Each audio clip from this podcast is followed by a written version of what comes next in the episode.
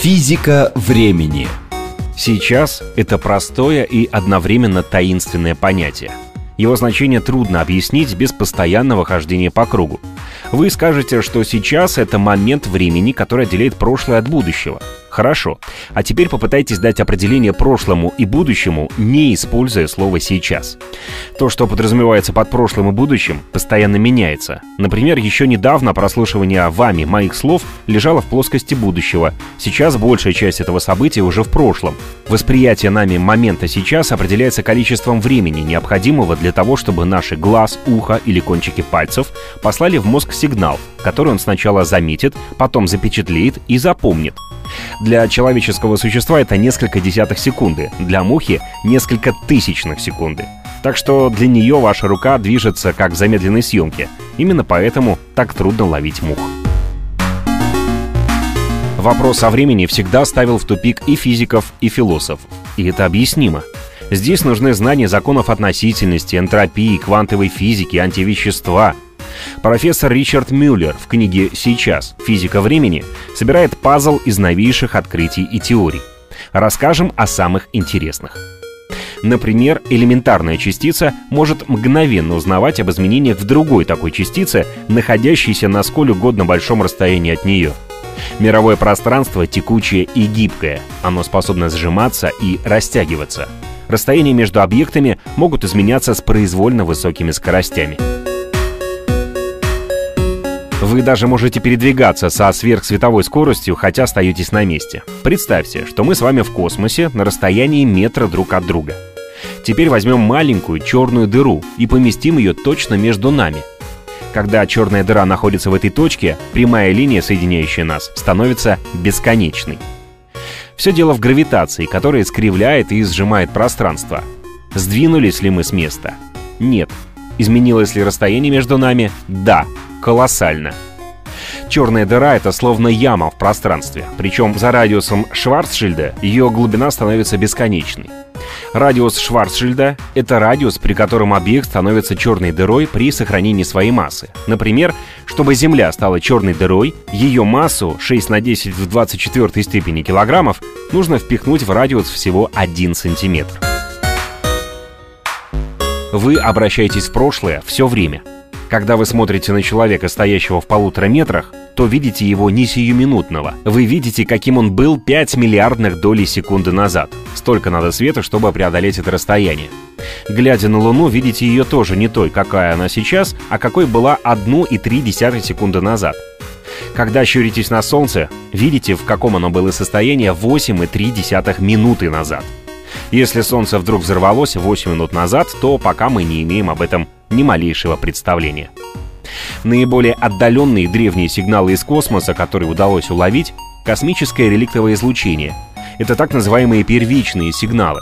Они показывают, что существовало во Вселенной огромное время назад. Этот свет путешествовал целых 14 миллиардов лет, чтобы достичь нас. Сейчас это тот особый момент времени, который только что возник в процессе расширения четырехмерной Вселенной, как часть продолжающегося до сих пор четырехмерного Большого Взрыва. Под течением времени подразумевается непрерывное добавление новых мгновений, тех, которые создают у нас впечатление, что время движется вперед в непрерывном творении новых сейчас. Сейчас — это единственный момент, когда мы можем оказать какое-то воздействие на окружающий мир, сделав выбор между несколькими доступными вариантами будущего и проявив свободу воли. Возможно ли путешествие во времени? Что такое время? Его трудно определить. Даже Ньютон избегал этого вопроса и писал «Я не даю определения времени, месту или движению, поскольку это и так всем хорошо известно». Но известно ли? Время подарил физике Альберт Эйнштейн своей знаменитой теорией относительности. Откуда вообще появилось здесь слово «относительность»? Обратимся за помощью к книге «Интерстеллар», автором которой, кстати, стал недавний нобелевский лауреат Кип Торн. Чтобы понять относительность, ответьте на вопрос, какова ваша скорость в данный момент? Вы сказали ноль, потому что сейчас сидите.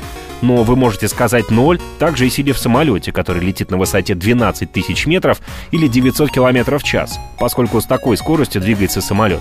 Возможно, вы достаточно знаете астрономию, чтобы сообщить, о скорости вращения Земли вокруг Солнца — 30 км в секунду. Если бы еще вспомнили о скорости вращения Солнца вокруг центра Млечного Пути и скорости движения Млечного Пути во Вселенной, которую можно определить по микроволновому излучению, видимо, вы бы произнесли полтора миллиона километров в час. Какой из этих ответов правильный? Разумеется, все. Ваша скорость зависит от той платформы наблюдения, на которой вы находитесь. Физики называют ее системой отсчета.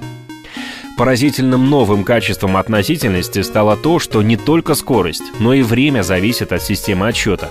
Абсолютного времени, о котором вы узнали от своих родителей и учителей, не существует.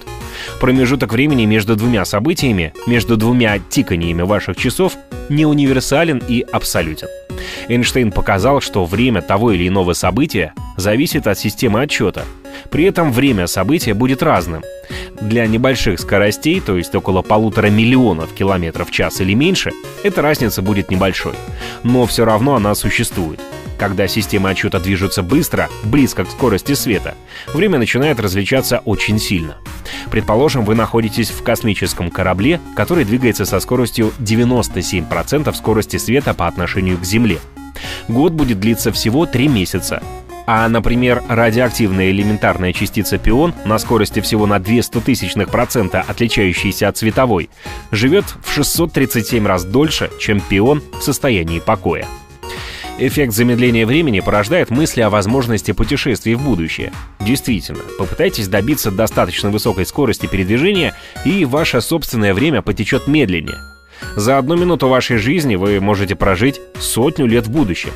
Не придется замораживать тело в надежде, что ученые однажды найдут способ разморозить и оживить его. Нужна всего лишь околосветовая скорость.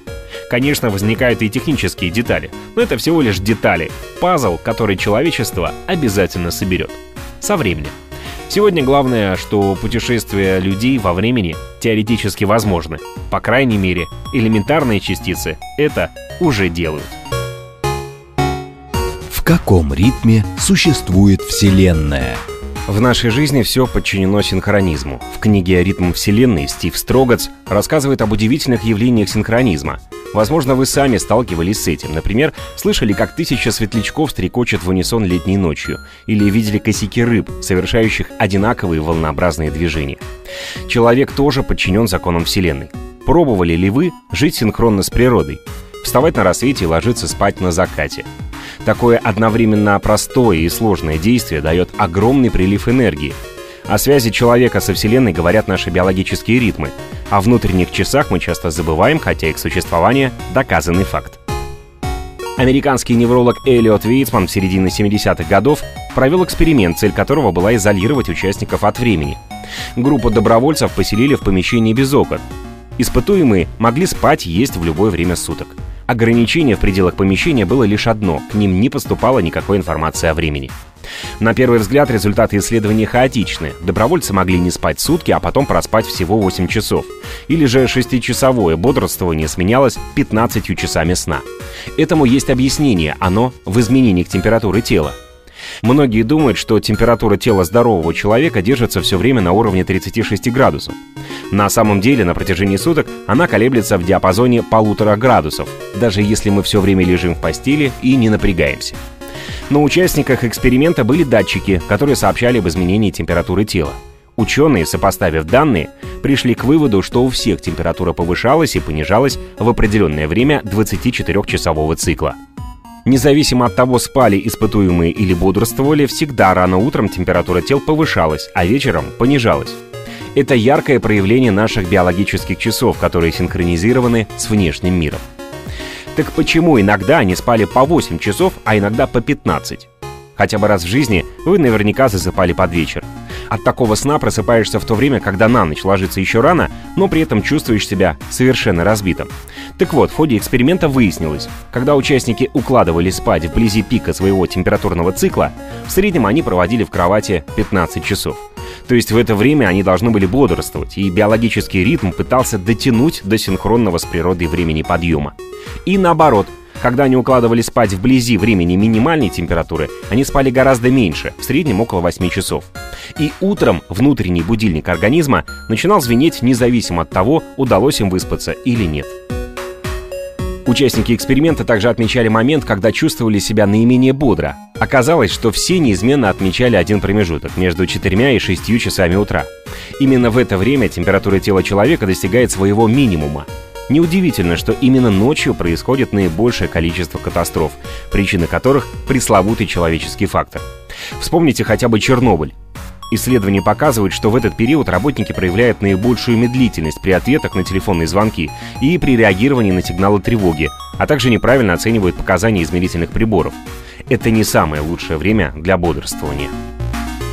Но не только к ошибкам телефонисток ведет сбившийся синхронизм. Согласно теории Луиса и Уолтера Альваресов, синхронизм ответственен и за вымирание динозавров – Вспомним немного школьную программу. Динозавры внезапно исчезли с лица Земли, когда гигантский объект, астероид или комета, врезался в планету примерно 65 миллионов лет тому назад. Это вызвало катастрофу планетарного масштаба. Компьютерное моделирование показывает, что астероиды чаще всего падают на Солнце или покидают пределы Солнечной системы. Сбои в астрономическом синхронизме приводят к тому, что иногда астероиды сталкиваются с одной из ближних планет — 65 миллионов лет назад такой ближней планетой оказалась Земля. В результате крупные формы жизни погибли, а малые млекопитающие получили возможность выжить, эволюционировать и превратиться в человека. В мире нет случайностей. Наоборот, все во Вселенной, от биологических клеток до планет, живет в своем темпе. А человек, возможно, единственное существо, которое из этого ритма намеренно выбивается. Но в его же руках сделать все, чтобы быть единым с природой. А, сейчас мы поговорим про то, что такое время и зачем его измерять. Егор нам сейчас расскажет. Да, мы не просто так решили об этом поговорить, а по поводу, как обычно. Вот есть такая международная служба вращения Земли, как-то мы уже тут год назад смеялись по поводу этого названия. А, она расположена в Париже, и она не вращает Землю коллективными усилиями своих сотрудников, как может показаться, занимается всякими другими вопросами. Вот, в частности, по ее решению, в первые сутки июля по московскому времени стали длиннее на одну секунду. Вы, наверное, многие из вас слышали это в новостях. вы наверняка многие заметили. Заметили, да. Целая секунда. А, в общем, в Москве это произошло в 3 часа утра, а по Гринвичу э, как раз вот эм, в полночь наступило не 1 июля, а еще одна секунда прошла, и только потом уже наступил 1 э, июля. Продление последней минуты июня с 60 секунд до 61 ученые связали с замедлением, вращ... с замедлением вращения Земли вокруг своей оси, вызванное гравитационным влиянием Луны и Солнца. А, вообще добавление еще одной секунды происходит регулярно, начиная с 1972 года, чаще всего в, в июне, в декабре високосных годов. Не успело это событие произойти, как в нашей группе в Фейсбуке я получил письмо, которое, в котором меня читатель или слушатель, я уж не знаю, спрашивал, а почему, собственно, э, влияние Луны или, или, или Солнца, или чего бы то ни было еще, на вращение Земли оказывает какое-то либо влияние на время. Во времени мы ориентируемся сейчас на всякие очень точные методы измерения, в частности, вот цезиевые часы, это 9, 91 миллион, по-моему, 926 тысяч 177 или что-то в этом роде э, периодов излучения соответствует переходу между двумя сверхтонкими уровнями основного состояния атома цезия. И от этого отсчитывают секунду. Вот. Э, какая связь между всеми этими событиями? Откуда взялась лишняя секунда? И как считает время, мы решили поговорить с да, замечательным... с нашим а, гостем Владимиром Сурдиным, российским астрономом, старшим научным сотрудником Государственного астрономического института имени Штернберга. Владимир, здравствуйте, вы нас слышите? Здрасте. Я с вами, здравствуйте. Отлично. А, ну, собственно, вопрос я уже задал, вы, вы, вы же его слышали, да? Ну да, как влияет э, Луна на атомные часы? Да никак, конечно, не влияет. Никак не влияет. Я ждал этого ответа. Где Луна, где часы? А, но дело вот в чем. В быту-то нам хотелось бы все-таки просыпаться при восходе солнца, а засыпать после его, а, после окончания дня, как-то это привычнее. Поэтому, начиная с 67 года, когда э, отсчет времени от астрономов перешел к физикам, астрономы все-таки стараются синхронизовать эти самые атомные секунды и вращение Земли. До 1967 года время делали астрономы. Именно делали. Измерять тут нечего. Время создается. Надо создать какой-то периодический процесс или найти его в природе. Найти скорее, да. Конечно, раньше было найти. А, и а, по нему отсчитывать количество этих процессов, это и будет наше время. Э, самым э, постоянным таким, неизменным было вращение Земли вокруг оси и вращение ее вокруг Солнца. Были вокруг солнечные часы, да, поэтому. Да, ну, это правда, год не- нам определяло, а вращение, а вращение Земли давало сутки. А потом мы, мы, астрономы, делили сутки на 24 часа, час на 60 минут, минут на 60 секунд и выдавали все это публике. И публика жила по тому, как вращается Земля. Но вот с середины 20 века, когда электронные часы появились, еще не атомные, еще электронные, те вот, что на руке мы носим а, с кристалликами, то а, ясно было, уже стало понятно, что Земля не очень-то равномерно вращается, и не совсем это надежные часы. Но когда после 60-го года атомные часы появились, тут уже все стало на свои места. Но просто поняли, что нельзя доверяться вращению Земли, надо отчитывать по колебаниям атомов. И вот нашли несколько вариантов, и сейчас такими стандартными атомными часами из 67 года именно они делают время. Глубоко в подвалах у физиков живет вот эта самая стандартная а, машинка, где а, атомы цезия. Это очень удобный атом, потому что у него только один а, изотоп стабильный, ошибиться никак нельзя в выборе его, и он 9 миллиардов и так далее, и так далее, колебаний точно создает нам одну секунду. И потом уже 60 секунд делают минуту, 60 минут делают час, и, казалось бы, астрономия стала ни при чем.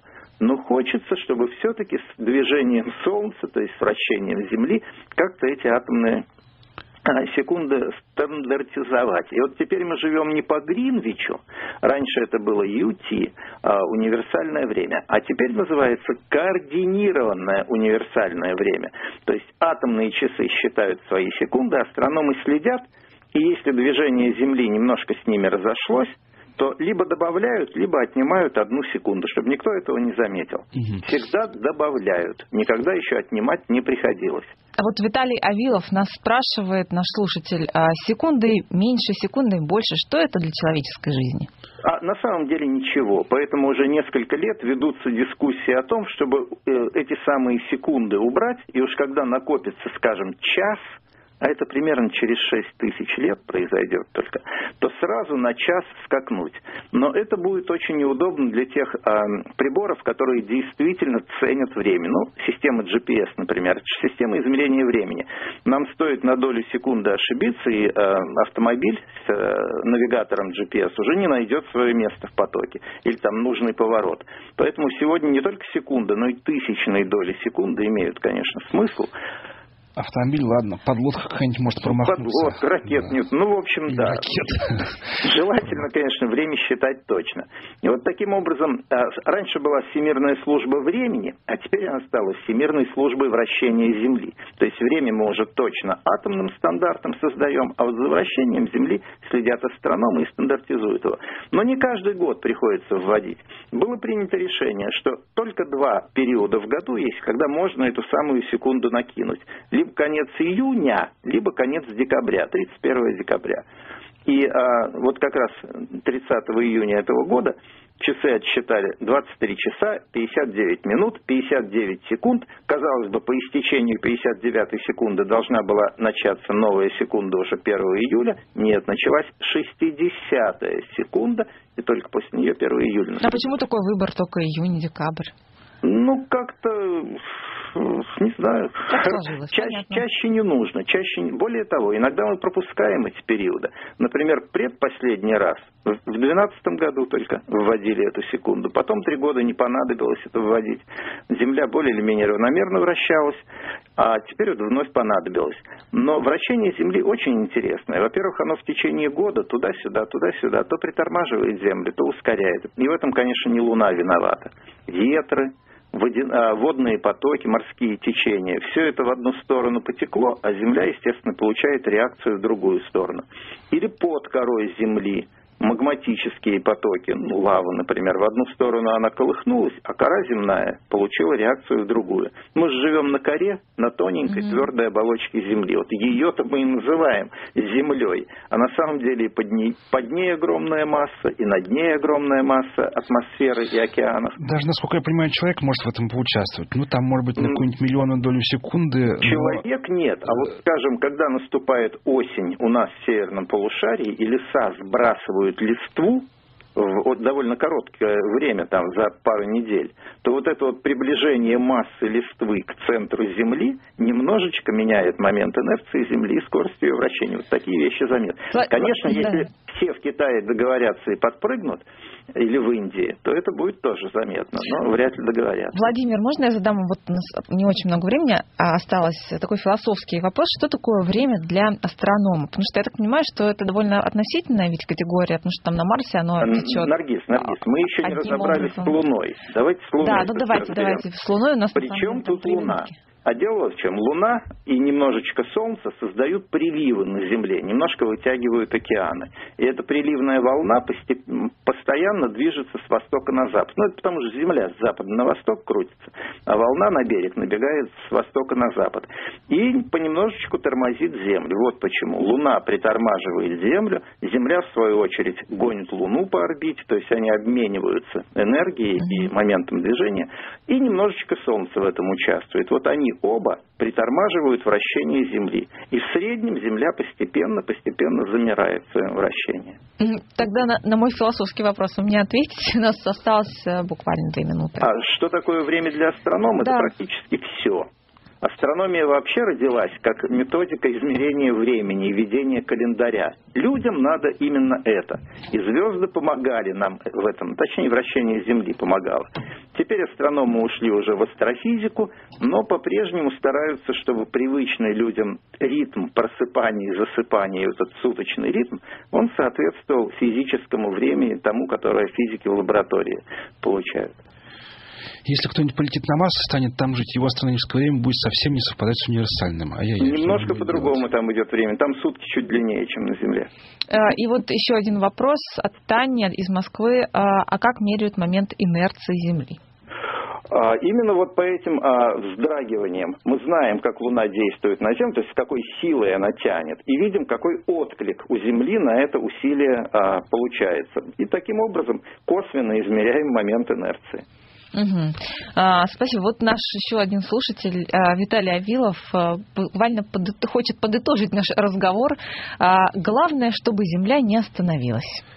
А, не гарантирую, просто... не гарантирую, в далеком будущем она очень сильно затормозится. Но это будет совсем не скоро. А мы уже измерили, когда это будет? Конечно, да. А когда? Скажите через, нам уже. Через несколько миллиардов лет.